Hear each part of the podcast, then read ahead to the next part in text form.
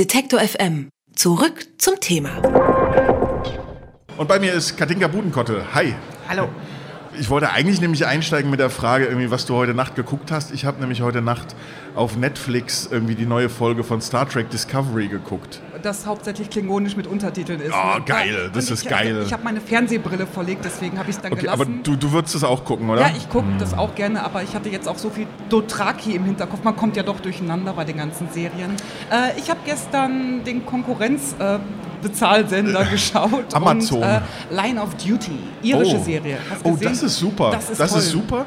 Da gibt es jetzt, ich bin bis Staffel 2. Ja. Oder Line of Duty ist doch die, wo sie intern, diese Genau, internen die Ermittler. Antikorruptionseinheit, Super, ja. ja. Am Anfang bin ich nicht so richtig reingekommen, Ich weil es so britisches Englisch ist. Und ich finde irgendwie, ich verstehe gar nichts. Das ist bei mir bei britischem Englisch auch so. Deswegen gucke ich, ich bin die, die sagt, ich gucke die auf Deutsch. Okay. Ehrlich. Aber ich bin noch schlimmer als diese ganzen Leute, die sagen, "Oh, das kannst du nur im Original gucken. Ich übersetze mir, wenn mir ein Satz auf Deutsch komisch vorkommt, übersetze ich mir Zurück das ins Englische zurück, was die okay. gemeint haben. Na, weil ich habe gedacht, kann du liest jetzt Deutsch mit deutschem Untertitel oder so zum Mitlesen. Ja. ja, an schlechten Tagen das auch. So könnte man sich als Autor ja eigentlich auch den einen oder anderen Dialog klauen. Ne? Einfach mal kurz mitlesen, anhalten, wenn es gut war, schnell abschreiben. ja, wie war es noch so schön? Alles ist gesagt, nur noch nicht von jedem. Du hast dein Buch mitgebracht. Es heißt Eddie muss weg und Genau. es ist ganz frisch geschrieben. Es ist äh, frisch geschrieben, zum Beispiel ist ganz frisch erschienen, obwohl es auch tatsächlich äh, frisch geschrieben ist. Das ist im Satyr Verlag erschienen und ja, es ist ein Roman. Es ist ein richtig dicker, fetter Roman, ein Roadmovie dabei. Es geht um ein Paar, Britta und Stan, der eigentlich Konstantin heißt. Jetzt äh, haben wir dessen Coolness-Faktor auch schon geklärt. Und es ist jetzt nicht völlig neu erfunden, aber es wird jeweils aus der Perspektive von Britta, dann wieder aus der Perspektive von Stan erzählt und sie machen einen Roadtrip nach Brügge und sie erzählen sich beide nicht so genau, was sie da wollen, was sie da nicht wollen. Und da wären wir wieder beim Thema Film. Ich wollte Äh, sagen, Brügge sehen und sterben, genau. ein großartiger Film. Genau, das, äh, das wollen, also durch Zufall fällt einem Protagonisten diese DVD in die Hand und der denkt, hält das für ein Zeichen und dann nimmt das äh, Unheil seinen Lauf und es tauchen auch andere Personen auf. Könnte man dir unterstellen, wenn man anderen Schriftstellern vielleicht unterstellen kann, dass sie dass immer aus Literatur Literatur entsteht, dass bei dir aus Film und Fernsehen Literatur entsteht? Nicht unbedingt, ich habe auch eine Menge Musik dabei. Okay. Du bist ein sehr humorvoller Mensch. Ist es äh, trotz der Urne auf dem Cover am Ende ein Buch, in dem man lachen kann? Oder ist es, ist es Katika Buddenkotte in Ernst? Äh, Katika Bunkotte Noir. Nein, das, nein, das ist am Ende würde ich sagen nicht, aber bis zur Mitte kann man sehr viel lachen. Okay. Auch danach noch, wenn man, ja, doch, ich habe das extra so geschrieben, dass man sich bis in die Mitte typisch buddenkottisch Also man kann sich wohl, du, du, du, nimmst die Leute mit, die dich kennen, damit sozusagen du deine Leser behältst und dann kannst du ihnen zeigen, dass es sich auch mal lohnt, über den Lacher, hin, über den Lacher, über, über den Lacher hinaus zu lesen. Genau, Ja? ja. Ist es dir schwer gefallen, was zu schreiben, was so ernst oder wo, wo, wo es ernster wird? Nee, gar nicht. Nur vielen anderen Verlagen, die das Manuskript hatte, denen ist es schwer gefallen. Die waren dann, glaube ich, wenn sie es denn bis zur Hälfte gelesen haben, ein bisschen sauer, dass es dann kippte. Ich versuche auch, wenn ich einen Roman schreibe, also das da im Roman auf eine Pointe hinzuschreiben, finde ich ganz schlimm, wenn ich das selbst merke bei mir oder wenn ich es bei anderen lese. Dafür kann ich mich bei Bühnentexten und so austoben. So, da ist dann Pointenkindergarten und dann, äh, wenn es im Buch ist, möchte ich, dann würde ich niemand für eine Pointe auserzählen verkaufen, können, ja. auserzählen und wenn es irgendwo hinführt. Also so wie du das gerade erzählst, dass das Buch bei Verlagen lag, die dann gesagt haben, nee, wir möchten entweder lustig oder ernst. Ist es so, dass man irgendwann in eine Schublade gesteckt wird, wenn man zu viel Lustiges macht? Schon lange vor irgendwann. Tatsächlich. Okay, aber also, du gehst damit gut um, ja? Es, ist- es wirkt jetzt nicht so, als hätte dich das jetzt arg in deinem Innersten so verletzt. Ähm, oder lachst du es weg? Im Moment ja. nee, es kam drauf an. Also ich habe das Buch tatsächlich, da habe ich richtig dran geschrieben. Also so, ich habe 2013 die erste Version davon gemacht.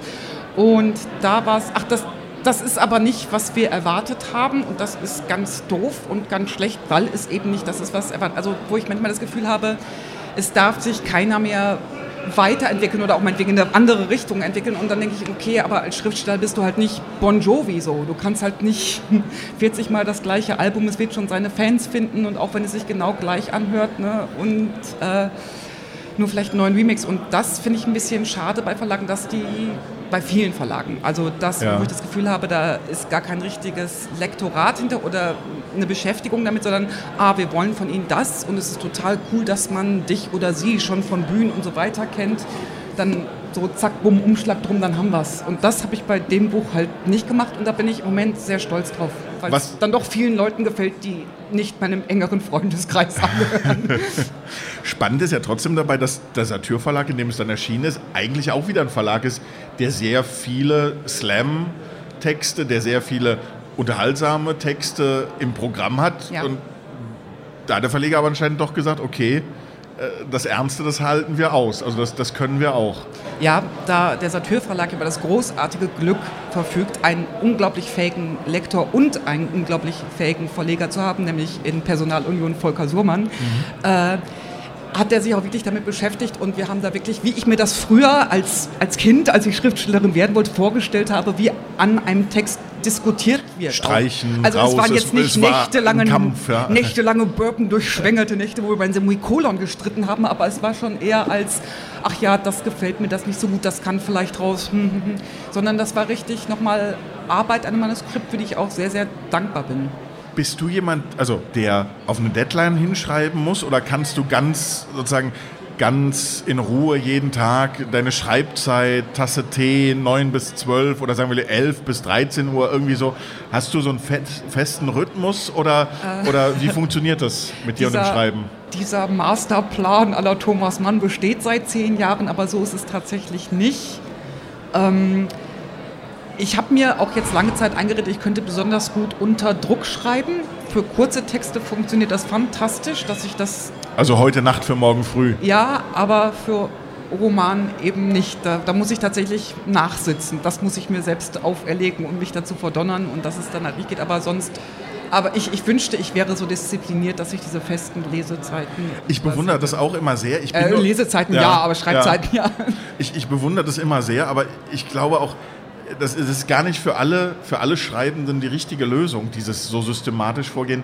Denn am Ende, glaube ich, dieser, dieser, dieser kreative Prozess, wo man dann vielleicht auch über das Sammeln und Horten und wieder umstricken und du hast so Puzzleteile, dann fügst du eins nach vorne und ziehst eins nach und die Hälfte fliegt wieder raus. Ja. Ich glaube, das ist auch, also der, dieser Prozess ist genauso legitim wie dieses, ich baue mir eine Struktur.